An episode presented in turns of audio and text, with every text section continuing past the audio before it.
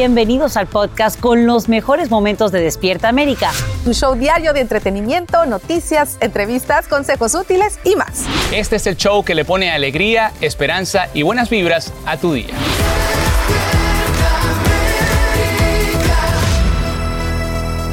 ¿Cómo están? Gracias por amanecer en compañía de su familia. Nosotros somos su familia de Despierta América. Ay, y miren, es miércoles 8 de diciembre, Sacha. ¿Cuántos días faltan para. Navidad? ¿Cuántos? Ay, ¿Cuántas, ay, ay. Primero ya se cumple de Aaron Happy. Mariachi de Sacha. cumpleaños. Sí, no, y faltan 17 días. ¿Está haciendo bien el cálculo? Sí. No me falles, no me falles, Sacha, no me falles. Ya saben que tenemos un programazo, como siempre, cargado de mucho entretenimiento, mucha emoción. No se separen ni un minuto, por favor, de este despierto. Claro, y no se van a querer separar porque hoy nos codeamos, mire, con lo máximo del espectáculo. Lady Gaga nos Ay. cuenta acerca de su nueva película y también el Daza para la raza viene en vivo a calentar motores del Teletón USA. Ya listos. Eso, bueno, ya saben, la invitación está hecha, solo quédate acompañándonos por las próximas horas. Así es, pero antes momento de informarnos y actualizarnos en el mundo de las noticias. Y qué mejor que Sacha Preto para actualizarnos porque ha pasado de todo. De todo, y les cuento que esta mañana hay incertidumbre sobre el futuro del llamado Plan C, que beneficiaría a millones de migrantes indocumentados. La propuesta demócrata está en manos de la asesora legal del Senado, Elizabeth McDonough. En las afueras del Capitolio, activistas exigen incluirla en el paquete de reconciliación presupuestaria y llevarla a votación antes de que termine este año. Edwin Pitti está en vivo desde Washington, D.C. para explicarnos. Edwin, muy buenos días. Muy buenos días, Sacha. Realmente te puedo decir que son innumerables las cantidades de manifestaciones que en los últimos meses grupos pro inmigrantes han llevado a las afueras del Capitolio para hacerle el mismo llamado a los líderes demócratas en el Senado. Y es que ignoren totalmente la recomendación de la parlamentaria, quien es la principal asesora legal en la Cámara Alta en el Senado, para que finalmente haya una reforma migratoria y se pueda incluir el tema migratorio en el paquete de reconciliación. Sin embargo, la situación ahora es bastante compleja porque el llamado Plan C que los demócratas han presentado a la parlamentaria todavía está en veremos. Ella en cualquier momento podría dar a conocer su decisión y el hecho de que está demorando puede significar que ella recomiende cambios antes de darle una luz verde. ¿Qué incluye el Plan C? Recordemos, como hemos dicho ampliamente aquí en Despierta América, un amparo a la deportación por 10 años, una licencia de conducir, eh, también acceso a supuestamente un... eh, programa federal de salud que podría beneficiarlos, entre otros, pero lo más importante es que eso no incluye un camino a la ciudadanía y por eso las manifestaciones, nuestra comunidad no se quiere conformar y le está exigiendo a los demócratas que finalmente empujen, la ignoren a ella e incluyan el tema migratorio en el paquete de reconciliación. Sacha. Bien, y de ser así, Edwin, ¿cuándo iniciaría este debate para incluir esta oferta migratoria? Esa es la parte complicada, Sacha, porque el hecho de que la parlamentaria todavía no haya dado a conocer su postura al respecto, eso está pausando de alguna forma la negociación. Sin embargo, el debate se espera que inicie el próximo 14 de diciembre. Y el hecho de que es en la misma semana cuando el Congreso entra en receso de fin de año, eso quiere decir que es muy poco probable que se apruebe este plan antes de fin de año. Estamos en vivo desde Washington. Vuelvo contigo, Sacha. Y antes de regresar, me robo tres segunditos para felicitar a todas las madres en mi Panamá que hoy celebran su día. Y todas son Yeah. fieles televidentes de Despierta América. Vuelvo Así- contigo, Sacha. Así es, un abrazo grande a todas esas mamitas panameñas que nos sintonizan. Gracias, Edwin Pitti, por brindarnos estos detalles desde Washington, D.C. Y atención, un juez federal bloquea temporalmente la orden del presidente Biden que obliga a todos los trabajadores del gobierno a vacunarse contra el COVID-19 a nivel nacional. Esto ocurre justo cuando los casos de coronavirus se disparan en todo el país. Ahora mismo, casi 60 mil personas están hospitalizadas y cada 24 horas, cerca de 1.600 personas pierden la vida. Socorro Cruz está lista para informarnos en vivo desde Los Ángeles, California. Adelante, Socorro, buenos días. Hola Carla, ¿cómo estás? Muy buenos días. Bueno, vamos a comenzar con la noticia del juez federal de Georgia que bloqueó temporalmente pues este mandato del presidente Biden que obliga a los negocios privados para que sus empleados estén completamente vacunados. El juez dijo que la orden excede la autoridad del gobierno federal y bueno, ahora debemos de tener presente, sí Carla, que Georgia tiene un gobernador republicano, lo mismo que Alabama, Indiana y ellos juntos a otros tres estados, pues se han unido en una demanda contra el gobierno federal para anular el mandato de vacunación.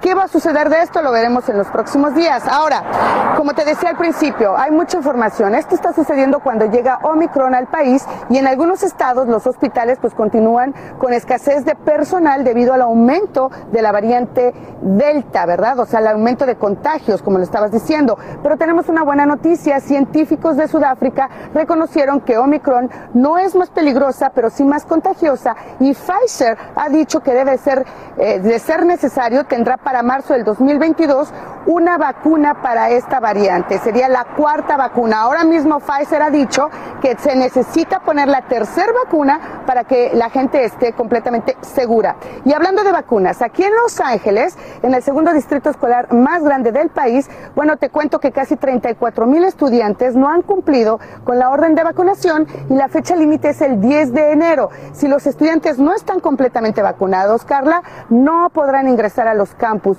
Y LUSD ha dicho que no cambiará su política y una de las políticas más estrictas a nivel nacional. Vuelvo contigo. Ahora, Socorro, también esta mañana algunos californianos amanecen molestos con el gobernador Newsom. Cuéntanos. Sí, te digo, hay bastante información, muchas noticias. Están muy molestos con Newsom, fuertemente criticado es ahora, porque como les hemos estado informando aquí en Despierta América, California vive una crisis de violencia no vista en décadas, Carla. Homicidios, asaltos, robos a domicilios, en fin. Mientras esto está sucediendo, pues el gobernador salió del estado en media crisis para ir a promocionar su nuevo libro para niños en Nueva York. Y bueno, pues la primera ciudad de su gira es Nueva York. ¿Cuál es la siguiente? Mientras aquí, ¿qué está pasando con la criminalidad? Vuelvo contigo. Gracias, Socorro, por ese informe en vivo desde Los Ángeles. Y en horas de la noche la Cámara Baja aprueba un proyecto de ley que abre el camino para elevar el techo de la deuda.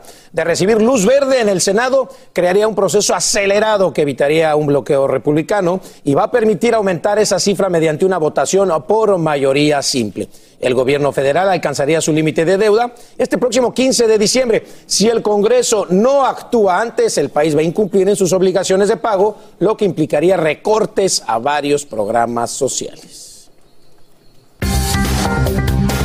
Esta mañana, Fiscalía y Defensa comienzan a formular los argumentos finales en el juicio contra el actor Justice Smollett. Esto luego de escuchar testimonios de unas 14 personas durante cinco días.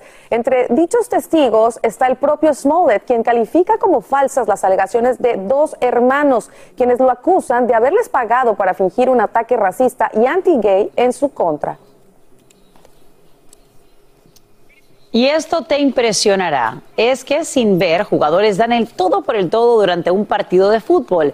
Es durante un torneo para jugadores con discapacidad visual que acaba de iniciar en México. Una de, las adaptaciones que se hace para estos equipos está en los balones que suenan al moverse. El campo está cercado y los únicos jugadores que ven son los porteros. Escuchemos cómo se sienten. El fútbol te ayuda, pues sí, a sortear todas las, todos los obstáculos que, pues que la, realidad te presenta, ¿no? Qué maravilla que existan este tipo de iniciativas de inclusión en los deportes. Además, esto nos impulsa a llevar una vida saludable y en total más de dos millones de personas pues tienen discapacidad visual en territorio mexicano, así que por lo menos se van abriendo otras oportunidades para ellas. El deporte, ¿no? Ayudando también esa tecnología, también el balón que hace ruido. Y sabes que México, orgullosamente, podemos decir que es uno de los países donde más inclusión hay para personas con discapacidad, les dan oportunidades de trabajo, oportunidades de desarrollarse en estos deportes. Así. ¿Y el dos millones de personas con discapacidad visual en México, muchas. Travis Scott niega su responsabilidad legal, incluyendo negligencia en la tragedia del Festival de Astroworld en Houston. Los nuevos documentos presentados ante el tribunal representan pues la primera respuesta legítima que el famoso da ante las más de 140 demandas en su contra. Es que recordemos muchos lo señalan de continuar cantando mientras una avalancha humana dejaba a cientos de heridos y en la cual 10 personas pierden la vida. Y vamos a lo siguiente, a esta hora se mantiene el misterio, pero se revela la recompensa que le toca a un plomero muy honesto por entregar el tesoro que descubre en las paredes de una iglesia en Texas. La de Joe Austin. Él se llama Justin y acaba de recibir 20 mil dólares que dicha institución religiosa había ofrecido en 2014 a quien ayudara a esclarecer un robo de 600 mil dólares. Como te contamos en Despierta América, el trabajador encontró parte de ese dinero y cheques mientras restauraba el templo. Pues nada mal, los Claro. 20 mil dólares luego de haberse quedado Muy sin nada y entregarlo todo. Sí. Ahí está la recompensa divina. Siempre. Al que actúa bien le va bien. Y al, que va, temprano. y al que va mal, Le va mal. se le. ya, ¿Para qué digo más? ¿Cómo dice el tamal? No, no, se le pudre el tamal. Algo así dice. Así dice, así. Algo Así dice. Alegra tu día y mantente informado con lo mejor de Despierta América. La nube falla y todo colapsa. Me refiero, por supuesto, a la pesadilla que enfrentan en las últimas horas millones de usuarios de Amazon cuando quedan sin acceso a una amplia gama de aplicaciones que utiliza el gigante de ventas por Internet. Angélica González nos muestra cómo esto afecta desde las entregas de paquetes hasta las habilidades de Alexa. Y no solo eso, ocurre a solo 17 días de la Navidad. Veamos. La interrupción masiva del servidor Amazon Web Services, que provee servicios a gobiernos, universidades y empresas, paralizó temporalmente varios de los sitios online más populares del mundo, desde las más grandes hasta las menos, como Venmo y las cámaras de seguridad Ring, quedaron fuera de servicio, impactando potencialmente a millones de personas, no solo en empresas, sino también en sus casas, cuando trataban de usar dispositivos inteligentes como Alexa, comprar boletos de avión o ver películas y programas de televisión. Incluso las entregas de paquetes de Amazon en una temporada tan demandante como la Navidad tuvieron que detenerse temporalmente. El hecho de que algunos de estos servicios estén centralizados hace que cuando ocurre una interrupción tenga un impacto de gran alcance, explica este experto. Y de hecho, así ocurrió. Este colapso inesperado afectó igualmente servicios de streaming como Netflix, Roku y Disney Plus, propiedad de la compañía ABC, y sitios web de líneas aéreas como Southwest y Delta Airlines. Incluso McDonald's y la compañía de videojuegos que respalda Fortnite sufrieron las consecuencias. Casi de inmediato, Amazon confirmó la caída de esta plataforma que afectaba, según un comunicado, sobre todo a la costa este de los Estados Unidos. Bueno, y hasta ahora la empresa Amazon no tiene resultados concluyentes para pensar que hubo un ataque cibernético. Esto todavía está en investigaciones. Lo que creen que ocurrió es un error que pasa con cierta periodicidad en estos servicios. La pregunta es si miles de camiones, como los que están pasando ahora mismo y los que están allí atrás esperando por carga, se van a quedar sin ella en alguna fecha próxima a esta Navidad. Una pesadilla para miles de usuarios. Sacha, vuelvo contigo. En diferentes niveles, por supuesto. Algunos sufrieron como pequeños negocios que no podían pues agilizar sus envíos y otros en casa porque Alexa no nos ponía la música, Angélica. Te agradecemos por informarnos esta mañana y regresamos contigo para saber exactamente qué es lo que ofrece Amazon precisamente a las millones de personas afectadas. Gracias. No puedo respirar. La frase la repite una y otra vez su nombre mientras otro lo presiona contra el piso. Este video muestra a Michael King gritando mientras un trabajador de la tienda Dollar General en Georgia trata de detenerlo acusándolo de robar 46 dólares en productos para el hogar. El incidente se prolonga unos nueve minutos, causándole lesiones al cliente, quien termina en el hospital. Eso sí, no se queda de brazos cruzados. Ahora, tanto el comercio como el empleado agresor enfrentan una demanda legal por negligencia. Escuchemos lo que argumenta su abogado. He had to be sedated and he was on a ventilator for nine days. Um, he suffered collapsed lungs and a punctured lung. He had a liver injury. Estamos siguiendo de cerca el desenlace de esta batalla legal aquí en Despierta América. Y te cuento que a esta hora hay reacciones a la visita del secretario de Seguridad Nacional Alejandro Mayorkas al puerto de entrada en San Isidro, California. El funcionario afirma que cuando termine la pandemia no se usaría el llamado título 42 de salud pública para expulsar a migrantes, pero la reactivación del programa Quédate en México aleja aún más esa esperanza, como nos dice Jorge Fregoso, quien nos acompaña en vivo desde Tijuana, en México. Jorge, muy buenos días. Cuéntanos.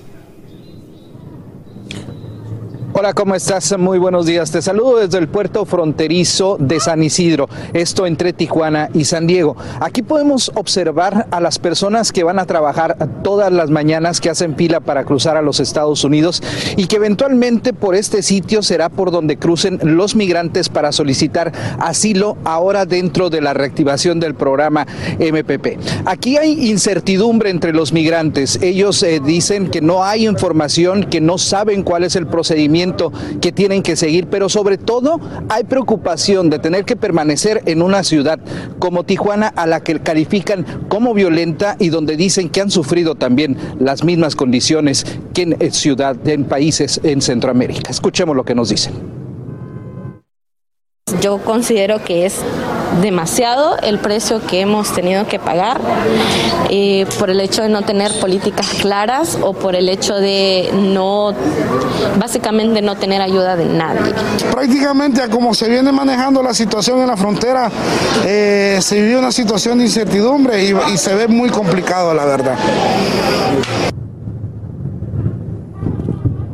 Aquí en el eh, puerto fronterizo de San Isidro, ayer estuvo el secretario de Estado, el secretario de Interior Alejandro Mayorkas, quien dijo que un jueces en Estados Unidos lo obligaron a reactivar este programa MPP y que bueno, se va a empezar a aplicar en esta frontera en los próximos días. Regreso con ustedes al estudio. Así las cosas en la frontera y tenemos cobertura en equipo esta mañana que arrancamos contigo, Jorge Gregoso. Gracias por acompañarnos en vivo desde San Isidro, en California y vamos a enlazarnos en instantes también eh, con nuestro colega Pedro Rojas en otro punto de la línea divisoria entre Estados Unidos y México. Antes, quiero que vean estas lujosas tiaras que acaban de subastarse, nada más y nada menos que en 760 mil dólares. Son de oro y piedras preciosas y su mayor valor es que pertenecieron a la emperatriz Josefina. Se hicieron a inicios del siglo XIX y expertos las califican como un raro ejemplo de joyería cercana al clasicismo. Junto con las tiaras se ofrecieron aretes, broches, peinetas y adornos de cinturones en Londres, que en su día engalanaron a la primera esposa del célebre emperador francés Napoleón Bonaparte. Están hermosos. Todo menos el precio. Tenemos una nueva compañera, ¿no? Aquí en Univisión, platíquenme. No, no, ustedes están de verdad con... una super compañera. Una super compañera. ¿Por qué? Porque ayer nuestra empresa Univision, quiero que sepa que anunció una asociación con la gran Selena Gómez para debutar como productora de la serie en español Mi vecino, el cartel exclusivo para nuestra cadena en una plataforma de streaming que se va a estrenar el próximo año. ¡Wow! ¡Qué emoción! Bueno, Mi vecino, el cartel, se basará en el homicidio a sangre fría de un ex abogado del cartel y colaborador de alto nivel para el gobierno de los Estados Unidos, Juan Guerrero Chapa, y la investigación y el juicio posteriores a este hecho. La serie documental de tres partes sobre crímenes reales explorará cómo este asesinato descubrió los tentáculos de los carteles mexicanos en los Estados Unidos. Así es, aquí en Univisión estamos felices y honrados de asociarnos con Selena Gómez y ser testigos de su papel como productora de esta serie que, bueno, promete y que será la favorita sobre todo de los amantes de las historias del crimen organizado. Así que, Selena Gómez, bienvenida a tu casa Univisión. Muy bien, así me gusta. Y le está yendo súper bien como productora. Ella acaba de sacar una serie en Hulu también de Only Murders in the Building. Exactamente. Y fue productora ejecutiva ahí también. Así que qué bueno que está entrando también en esta otra faceta. Síguele los pasos, Jessy. Síguele los pasos, amor, que voy. vas a hacer ¿Qué me ser como productora ejecutiva. Continuamos con el podcast más divertido de tu día. Despierta América.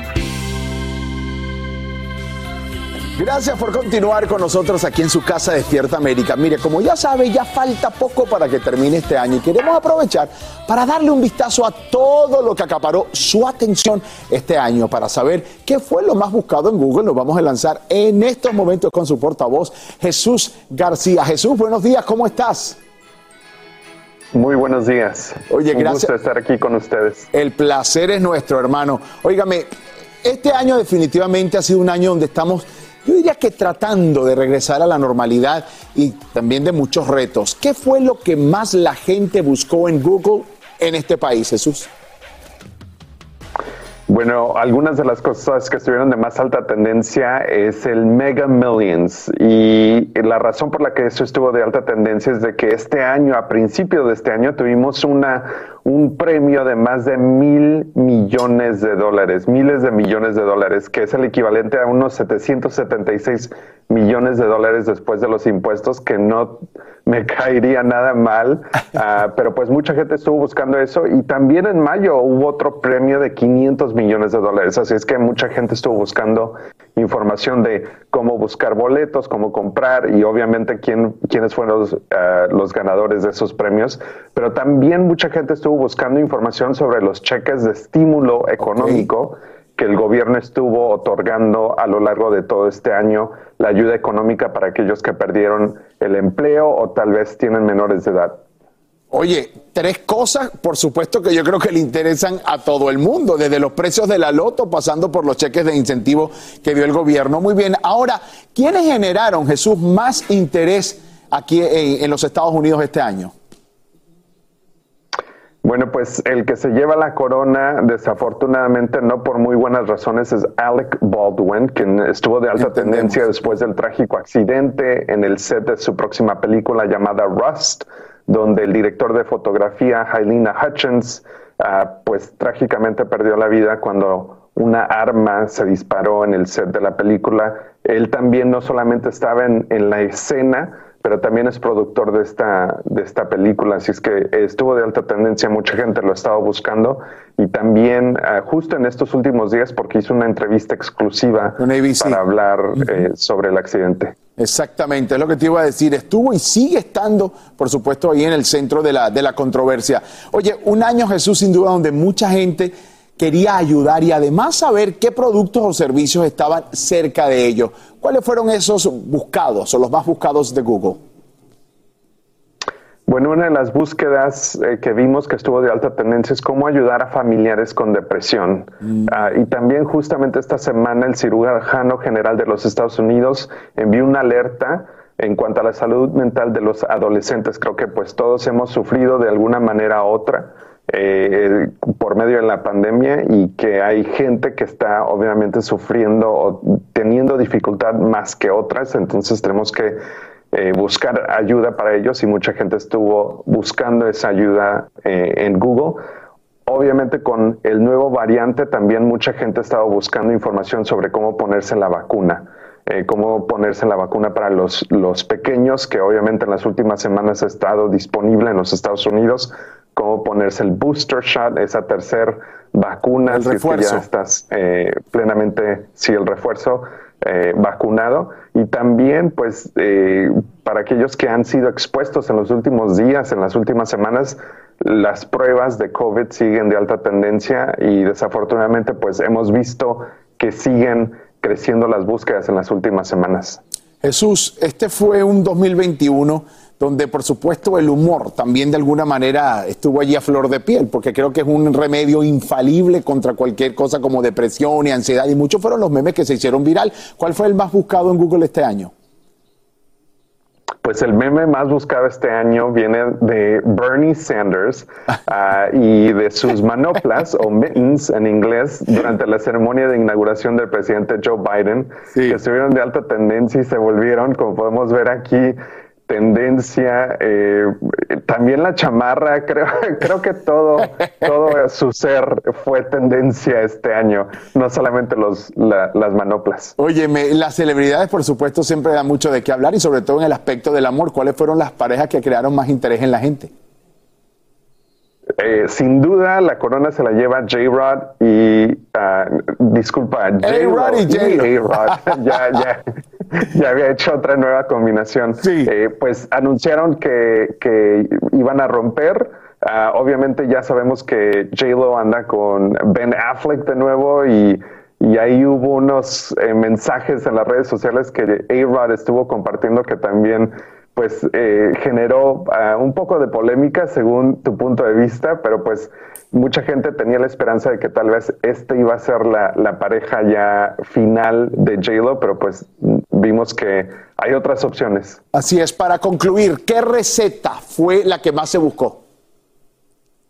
La receta más buscada a nivel global, que esto es lo impresionante, son los tacos de birria. Y para aquellos que no saben lo que es la birria, ¡Qué delicia! Es un plato de carne eh, típico de México. Y se moja. eh, Preparado con, sí, a base de chiles y, y de especies, con un jugo muy, muy rico.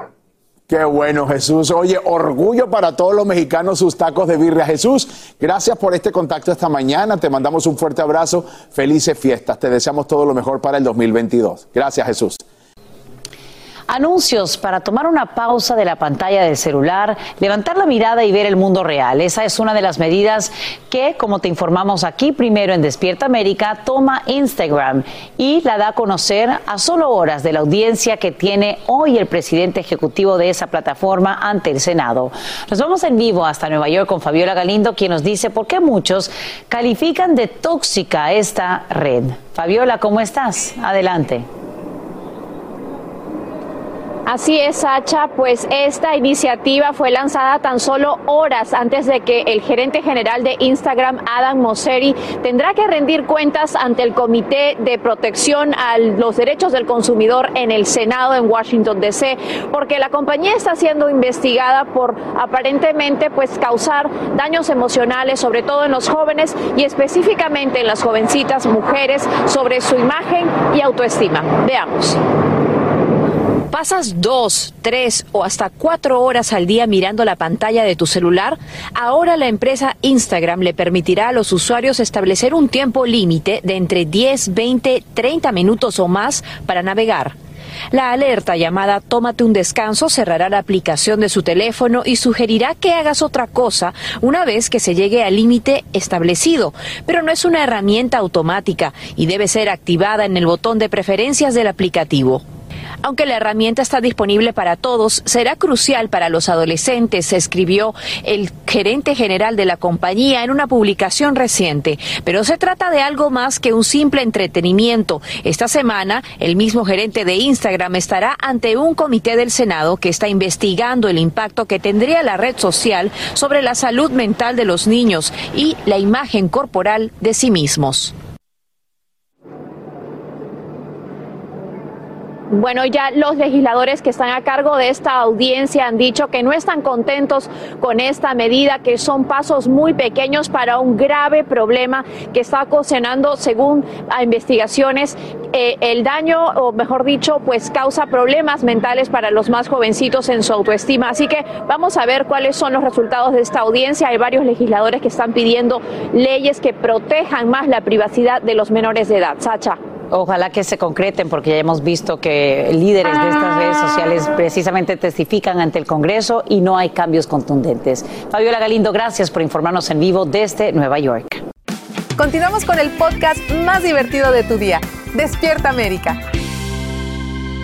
La vida de rico, pero se pasa bien rico. Ay, Aquí se pasa rico. Miren, a unos días de sus primeros grandes conciertos en Bogotá, Colombia, Camilo dio una rueda de prensa virtual para hablar precisamente de lo que significa para él regresar con su música al país que lo vio nacer. Exactamente. Veamos esto que nos preparó Carolina Gómez. Muchas gracias a todos los que están aquí eh, eh, conmigo en este Zoom. Les mando un abrazo grande, gracias por sacar el tiempo. Haciendo uso de la tecnología que acorta distancias y desde República Dominicana fue el primer contacto de Camilo, la estrella de cuatro Grammys. Quiero dedicarle este premio a Índigo. El del hijo por venir, el de millones de fanáticos alrededor del mundo y un sinnúmero de cosas más que lo caracterizan. Con la prensa de Colombia en medio de su gira Mis Manos Tours.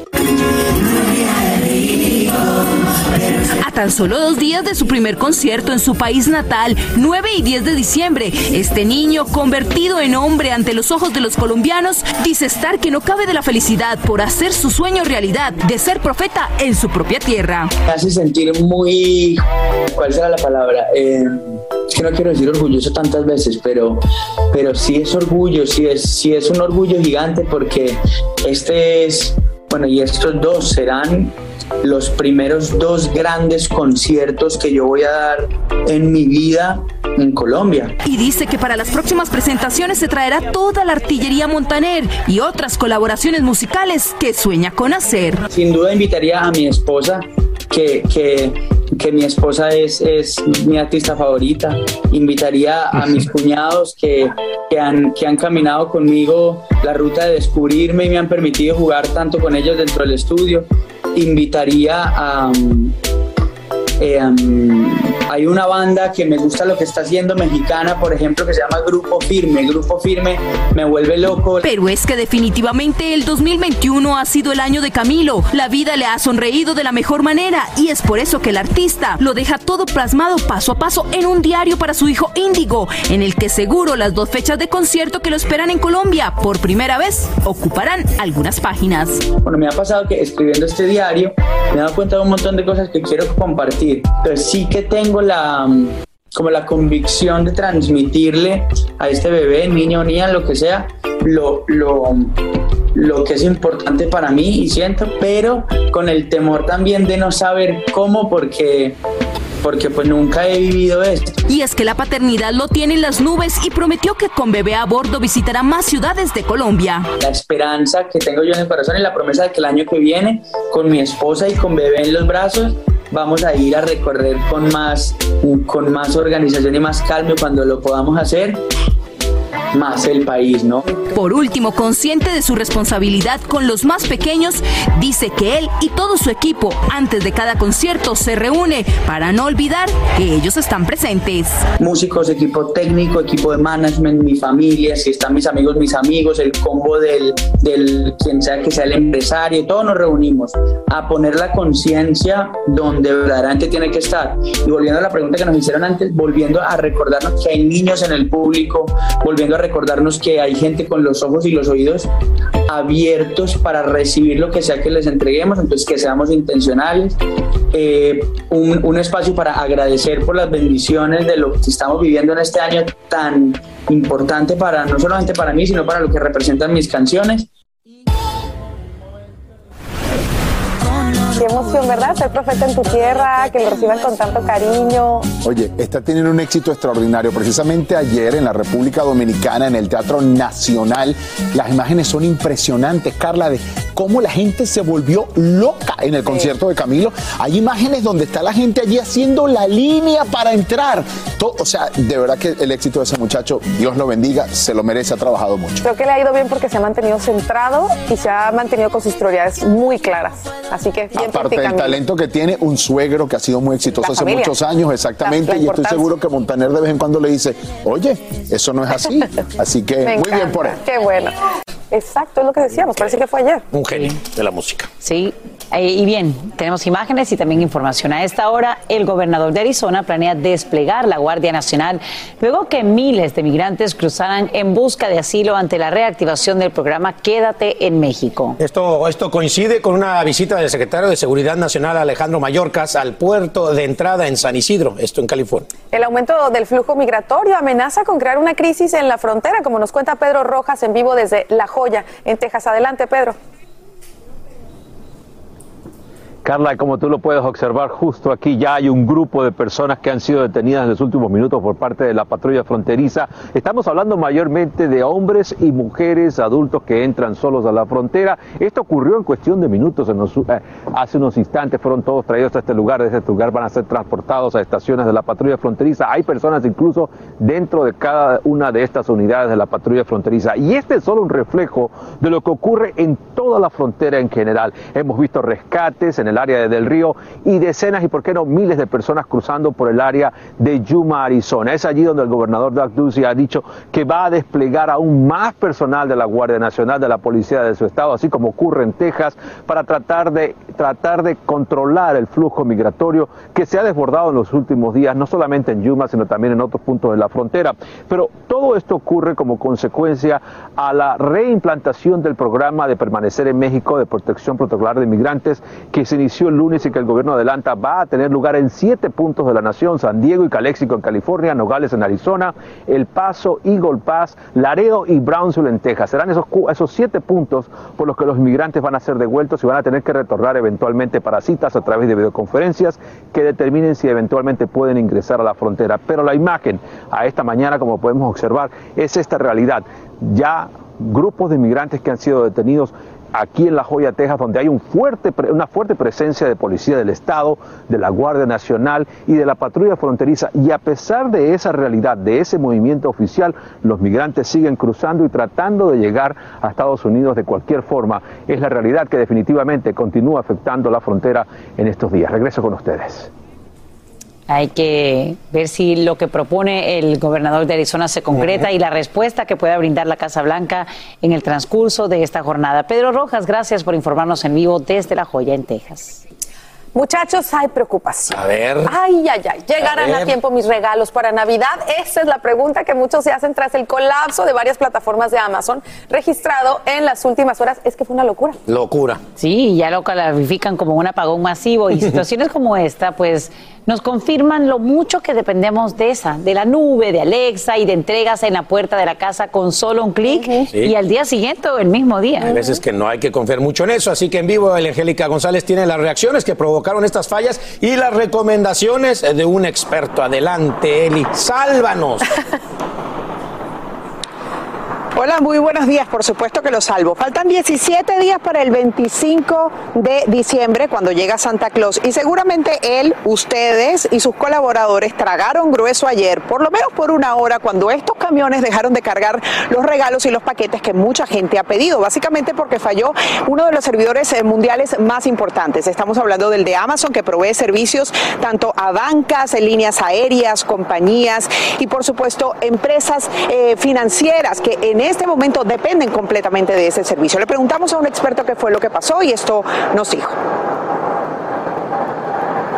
Algo parece que pasó, no se sabe todavía que en el lado del este de, los servidores de los Estados Unidos se caído el, el sistema y al caerse todos los servicios, todas las compañías que tienen los servicios con ellos se han caído de igual. Bueno, ¿qué hizo Amazon? Informó sobre el inconveniente, dijo que habían detectado la falla en poco más de una hora, que además la estaban solventando. Hay una investigación para ver si fue un ciberataque o si por el contrario se trató de una falla que ocurre con cierta periodicidad. Pero esto no fue suficiente para empresas que duraron más de una hora esperando por ese servicio. Estamos hablando de eh, servicios de streaming como Netflix y Disney Plus. Estamos hablando de aplicaciones como Tinder, Facebook y Venmo y también de algunos sitios web como el de McDonald's o la propia Alexa que dejó de poner música para bailar o aclarar dudas. El experto nos dice que algo falló y fue esto. Todas las compañías, incluyendo Amazon, tienen unos sistemas de respaldo. Ahí fue el fallo más grande, que el sistema de respaldo, o, eh, o vamos a decir de redundancia, no funcionó. Bueno, aparentemente, más allá de los retrasos habituales que hemos visto en la paquetería de Amazon, esto no va a afectar en mayor medida, pero sí en el plano político. Fíjense que la propia Carrie Porter, que es representante demócrata, dijo textualmente en un tuit, y lo ponemos allí en pantalla para que ustedes lo vean junto a nosotros, los fallos del sistema como estos amenazan la estabilidad de nuestra economía. Amazon Web Service contrata o controla el 33% del mercado de servicios en la nube y todos los bancos utilizan la nube. Necesitamos más supervisión federal de los proveedores de servicio en la nube para mantener seguros nuestros sistemas financieros. Todo tiene implicaciones y mucho más en esta época del año, muchachos. Vuelvo con ustedes. Muy de acuerdo con la representante Porter y te agradecemos, Angélica, por aclarar exactamente qué es lo que ocurrió y el impacto que tendría o no. Ahora sí que pues esperemos que lleguen a tiempo. 33% de la cifra de la nube, lo que hace Amazon, lo que se ha convertido. Llegó el momento para que los doctores respondan todas tus dudas. A continuación, escucha a los doctores con toda la información que necesitas para que tú y tu familia tengan una vida saludable. Ya lo vio, llegó aquí el doctor de todos, el doctor Buenos Juan. días, buenos días. ¿Cómo, ¿Cómo le va, doctor? Muy bien, ¿cómo están ustedes? Bueno, vamos a comenzar nuestro segmento de hoy, antes con nuestra Paola Gutiérrez, por supuesto que nos tiene un reporte de su minuto saludable. Paola. Así es, muy buenos días Raúl y muy buenos días doctor Juan. Confirmado, Omicron ha llegado a la Florida. Les tengo la información. También, según un estudio, Omicron reduce significativamente la protección de anticuerpos COVID. Les traigo los detalles. ¿Y saben qué significa take a break? Quiere decir tómate un tiempo. Pues eso mismo les dirá una función de Instagram para alejarse de la plataforma. Si usted está, ha estado navegando muchísimo y sus hijos también. Bueno, aquí les va el minuto saludable.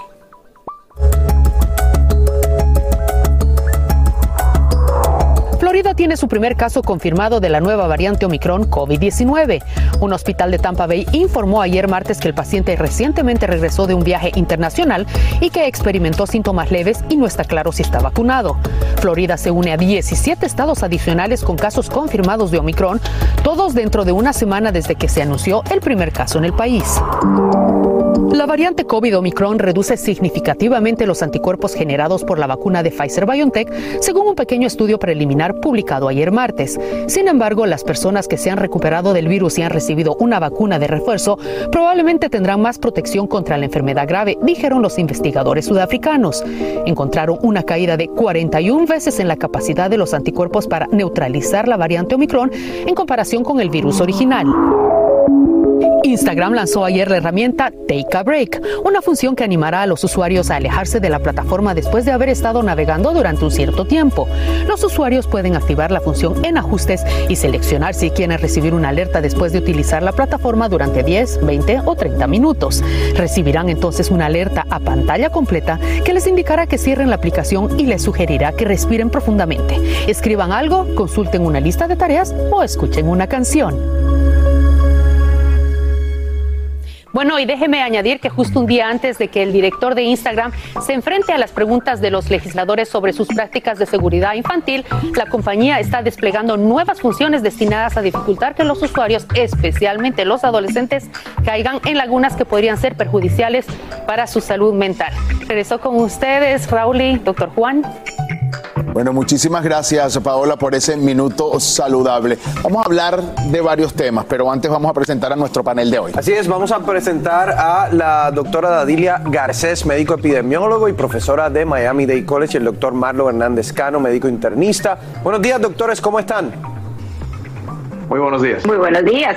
Un placer saludarlos. Vamos a hablar, doctor. Yo quisiera que usted empezara y, y lo compartiéramos entre todos acerca de Pfizer y Omicron, porque ayer salió una información y hoy sale otra. Es importante que nuestra gente esté bien informada. Mira, lo, lo que sucede es lo siguiente. Todo el mundo quiere saber si las vacunas nos cubren ante la variante de Omicron y eso eh, quiere decir que van a salir estudios para tratar de contestar esa pregunta. El primero salió ayer eh, de investigadores de Sudáfrica que encontraron que el plasma de las personas que se habían puesto la vacuna de Pfizer, el plasma es esa parte de la sangre donde están los anticuerpos, eh, lo que ellos encontraron es que el Omicron disminuye por un factor de 40 la habilidad de la vacuna de trabajar. Eso quiere decir que hay una disminución significativa de la protección que ofrece la vacuna de Pfizer ante Omicron en esas personas que se pusieron dos vacunas. Eso es lo único que sabíamos ayer. Hoy Pfizer publica su primer estudio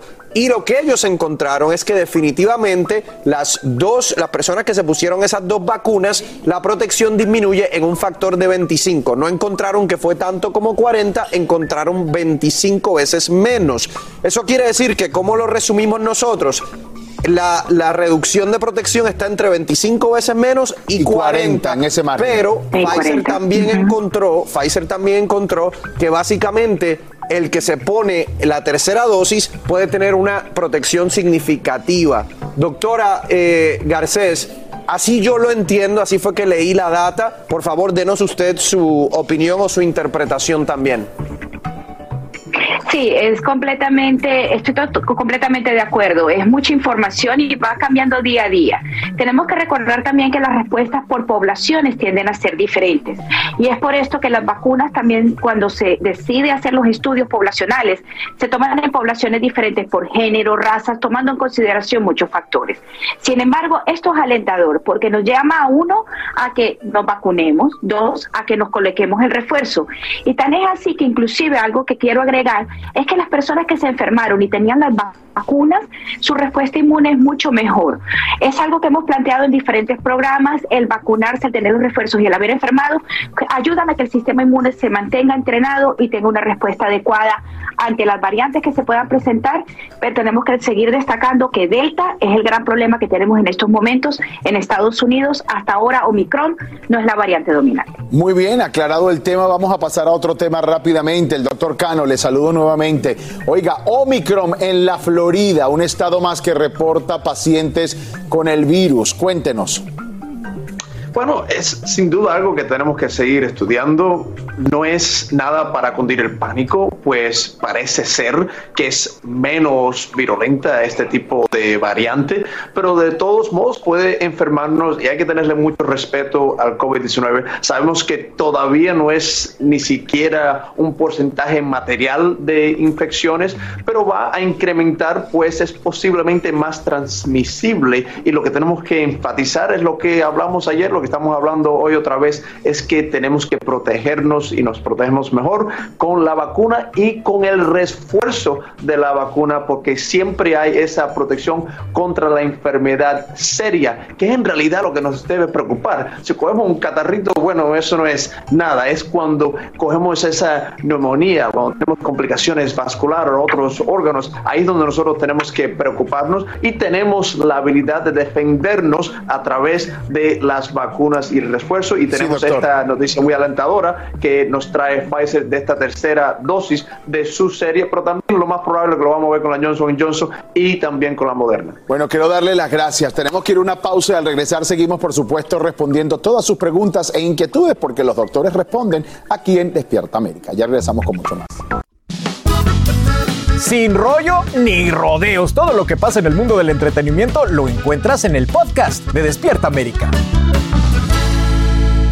Llegamos, llegamos, llegamos a la mitad de la semana en Sin Rollo. Y miren quién me acompaña, este grupo increíble de periodistas de todo tipo. Mi querida Angélica González, bienvenida. Maite Interiano, gracias por estar aquí, mi querida Maite. Marcela Sarmiento. ¿Qué tal? Buenos días. Junto a Tony Dandrade. ¡Qué bien! Perfecto. ¿Y usted? Claro que nos puede escribir y ser parte de este panel. Mándenos un WhatsApp al 305-606-1993. Aquí trataré de leer algunos de sus comentarios. Y vamos a hablar de piñatas. Así es, la piñatería Ramírez, tan famosa allá en México, bueno, sacó la piñata de Galilea llorando. Y aunque parece una broma, señores, esto está que arde. Bueno, usted recuerda a Galilea llorando, desolada y bueno, pues como haciendo leña del árbol caído, así está la piñatería, ya que el video de Galilea está inspirando a esta piñata y precisamente es ella suplicando que paren los ataques. Y esta piñata como que no ayuda, porque imagínense, están diciendo que la piñata se le ven más lágrimas que a Galilea. Lo habíamos comentado aquí, mi querida Marce, que a la gente no le gustó eh, el video de Galilea. Pues primero, a mí, a mí me duele mucho que la gente se burle del dolor ajeno. Cada uno va llevando su procesión por dentro y uno cuando se deja ver vulnerable, lo último que quiere es que suceda esto pero lo dijimos en algún momento y yo dije, no es la mejor estrategia, no es la mejor forma de salir a hablar acerca de un tema. Y esto es lo que pasa y la cultura popular toma todas estas cosas y las convierte en un chiste, en un meme. Si no lo hacen con una piñata, lo hacen en internet. Y pasa igual en el carnaval de Barranquilla, que es mi tierra. Ahora, en enero, febrero, perdón, aparecerá más de uno, no solamente llorando, sino la gente burlándose de todo lo es que, que sucede. Maite, el arte popular, eh, sobre todo en nuestros Arte países, popular. es típico para hacer este tipo de apuntes, ¿no? Basados en la sátira, en la comedia, y no perdonaron a Galilea. No, y no lo han hecho nadie. Este año más que nunca hemos visto cuántas piñatas han sacado, pero aquí lo preocupante es la gente que la está comprando, porque ellos siguen haciendo mientras la gente siga comprando. Y es una manera, no sé, como de burlarse, creo yo, de una situación que sea la mejor estrategia o no, eso ya es decisión de cada quien, pero a ella eh, sí es un momento difícil que está pasando. Claro. Sabemos que Galilea es una mujer que ha trabajado por muchos años y ahora eh, atraviesa uno de los episodios más difíciles en su vida. Se les está vinculando con haber sido pareja sentimental de un ex narcotraficante. Sí, eso sí, es cosa sí. seria y de verdad que hacer una piñata, pues no, no sé, no, sé si es la mejor estrategia. Esta piñatería, ustedes lo saben porque a cada ratito la pasamos aquí, se caracteriza justamente por hacer piñatas de famosos en situaciones comprometedoras, de todo mundo, desde políticos hasta gente de, de la cultura popular, pero dicen que a lo mejor ya se pasaron con esto. Y viene Teletón también USA, donde Galilea será la conductora de este show, que recauda dinero para niños y enfermos necesitados. Así que pues la gente está medio ofendida que- que, en lugar de comprar piñatas de Galilea, como decían, las mejor que donen dinero. Son para cumpleaños usualmente de niños, ¿no? ¿Qué ejemplo le estamos dando a los más pequeños con esta burla del prójimo en una situación triste, de desgracia, eh, de compadecimiento, ¿no? En este caso, porque todavía hay que darle eh, eh, esa, esa posibilidad de, de que ella no tuvo que, que ver nada con eso, ¿no? Correcto, Pero la mejor respuesta, Eli, sería, bueno, pues eh, participar en el Teletón y olvidarse de este escenario de la piñata. Yo, la verdad, no creo que esta piñata sea utilizada en ningún cumpleaños de niño. No entendería el niño No, de pero qué se usualmente trata. se compra para Pero- cumpleaños infantiles No, pero es muy importante algo, enfatizar en algo que, que yo creo que es tal vez lo más difícil para la propia Galilea. El hecho de que la expresión popular es reflejo de la opinión pública. la realidad, acuerdo? sí. Y hay mucha gente que está comprando estas piñatas, o sea, hay mucha gente que se está burlando de este asunto, que le parece graciosísima la piñata, que se hace viral y de no sé qué. Entonces hay una, una narrativa allí Sí, sí. que está en toda gusto. esta Una situación que lamentablemente afecta a Galilea. hablando hablando de la no narrativa perdona. que trajo a Galilea a este momento, bueno, Anabel Hernández, la periodista autora del libro de Emma y las señoras del narco, justamente acudió a la Feria del Libro allá en Guadalajara y declaró lo siguiente, que también lo habíamos hablado aquí. Ella dijo, sí tengo miedo, pero seamos honestos, acá entre nos, ¿quién no tiene miedo? Quienes quieren matarme siguen en el poder. Los nombres que publiqué, cada señalamiento está perfectamente documentado. Algunos de mis testigos han sido colaborador- colaboradores de la PGR. Además, asegura que tiene más nombres con pruebas y que los va a seguir publicando, Mighty. O sea que aquí no va a dejar muñeco con cabeza. No, y uno de los que con cabeza. piñata literal. Eh, uno de los que habló fuerte fue Sergio Mayer y sabemos de los vínculos que él ha tenido. Él, eh, su suegro es una persona de mucho poder eh, y lo vinculan de esta manera. Aquí también hay que rescatar que en su momento cuando se habló de este libro, la, pu- la- la, la empresa que publica este libro manda un comunicado diciendo que avalan este libro, que hay evidencia para mostrarlo. Entonces, sí, hacer el cuestionamiento de que qué tan real es, cuánta evidencia hay y, y, Sí. y el poder que va a poder, Marce, o la fuerza me que va a tener más que si- poder. Si hay algún paralelo con eh, Colombia, porque Mucho. ustedes nos llevan como 20 años de historia. Mucho, mucho, mucho, mucho paralelo con Colombia, incluso ya lo habíamos dicho aquí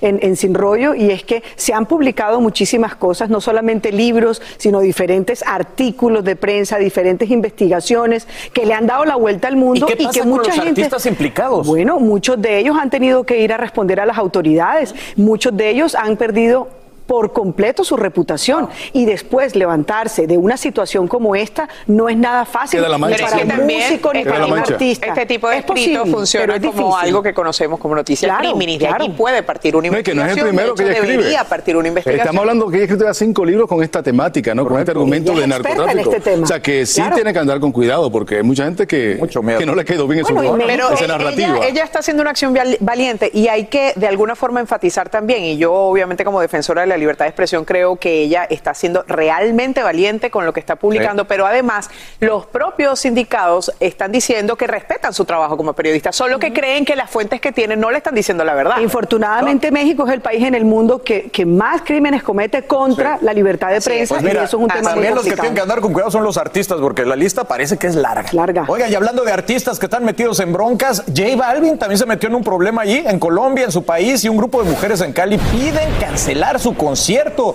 Gracias por escribirnos al Sin Rollófono. Muchos comentarios con respecto al tema de Galilea y la piñata me dicen, y bueno, en el libro también me dicen, la periodista es una persona muy creíble y dice toda la verdad. La felicito por tener esa valentía. Por otro lado, me dicen, muy acertado el panel, que nadie compre esas piñatas, mejor donen ese dinero al Teletón. Y otra más me dice, qué mala onda, yo no compraría esa piñata, pero el, Claro no. el karma se paga sooner or later. A ver si los peñateros no al ratito acaban siendo piñatas ellos mismos. Gracias por sus comentarios. Y bueno, hablando de artistas en problemas, fíjense que un grupo de casi 700 mujeres en Cali, en Colombia, han firmado una petición para vetar a J Balvin. Al parecer los problemas para J Balvin siguen, pican y se extienden.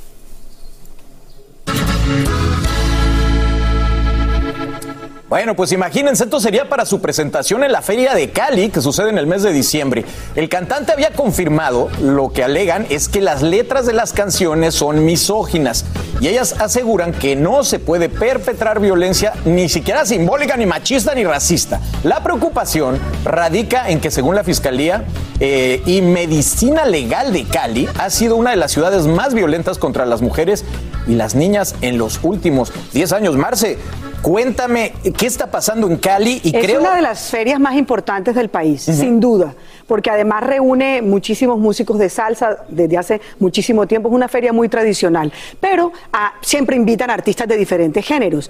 A mí lo que me parece es que en este caso eh, se le está culpando a Alvin ahora de todo, es decir, de todo lo que está sucediendo alrededor de eventos o de cosas, inmediatamente es la cultura de la cancelación. Según lo hablamos y lo discutimos aquí, Tony, me vas a decir sí o no, Mighty también. Eh, Eli, él ofreció disculpas, él bajó el video del que estamos eh, generalmente hablando, pues, porque se subió un poco la, la temperatura por ello. Hombre, lo han hecho muchos otros artistas, vamos a seguir insistiendo en lo mismo. Es decir, vamos a seguir insistiendo, habría que cancelarle no solamente a Balvin, sino a muchísimos otros artistas. Sí, pero oye- ¿Qué tal que no fuera reggaetón, sino salsa, que es el género por, por excelencia ah, de los Es caleños? que a mí me sorprende, ver- Tony, porque generalmente usted hubiera sido un Twitter, un Instagram, pero son 700 mujeres que van a ir a bloquear ese no, concierto. No, no es justo, no es justo. Como dice Marcel, él pidió disculpas eh, y yo conozco muy bien el repertorio de J Balvin y no todas sus canciones son así. O sea, fue una canción que ya saben cuál es, grabó con Toquicha en República Dominicana y ya, como dice en mi país, ya suéltenlo en banda, J Balvin, ya, Sí, sí, sí. sáquenle el guante No, de la a- cara. Y además, ya como yo hago gente que compró boletos, Mighty tiene una fanaticada enorme también. Les están diciendo no vayan aunque tenga boleto comprado. Y tengo entendido que no solo contra Balvin, pero lo que decíamos, creo que él es el hombre más famoso en la música urbana en Colombia.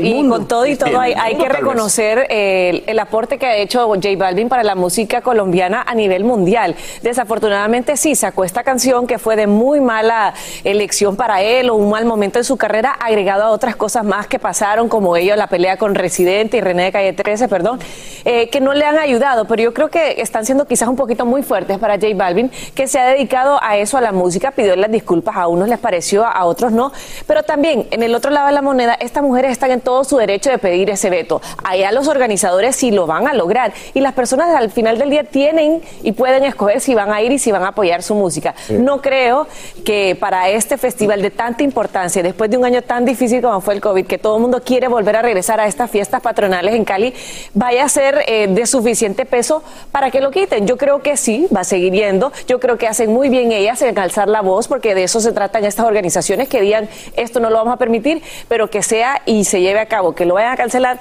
lo dudo mucho. no Pero fue sí solo- es para que reflexionen todos los artistas. Claro, y molestó tanto el video musical, no fue tanto la, let- la canción en sí, porque esa canción no es radiable, o sea, no la vas a escuchar en la radio. Tú tienes que buscarla. Fue el video musical lo que molestó. En el caso de ese comunicado dice las letras, no solamente se están refiriendo a una. Eso es algo que, que hay que apuntar. Y Eso- lo segundo es que la encrucijada es más bien para el gobierno local. Correcto. Porque si ellos están permitiendo, o sea, si, si permiten que 700 mujeres puedan más que 20 mil o 30 mil o 50 mil o toda, o toda una audiencia, van a tener que hacerlo y van a tener que acostumbrarse a hacerlo cada vez que hay un artista Sí. que a la gente no le gusta. No, y además luego es estos tema. grupos también buscan colgarse de algún buen nombre para hacerse pues de seguidores y de ingresos. Exactamente. también, Yo ¿no? creo que pero, todos en eh, este mundo tenemos derechos. Sí, pero yo aquí no creo que se están colgando en nada. Ellos están, ellas son, son mujeres que velan por los derechos de la mujer y están en todo su De acuerdo. derecho de Exacto. hacerlo de esa manera y lo hicieron y lo lograron. Ahora ya La quedan las autoridades. Bueno, exacto, que yo- para otras cosas. Yo no me meto en contra de esas señoras, así que ustedes hagan lo que juzguen conveniente. Así termina el episodio de hoy del podcast de Despierta América. Síguenos en Euforia, compártelo con otros, públicalo en redes sociales y déjanos una reseña. Como siempre, gracias por escucharnos.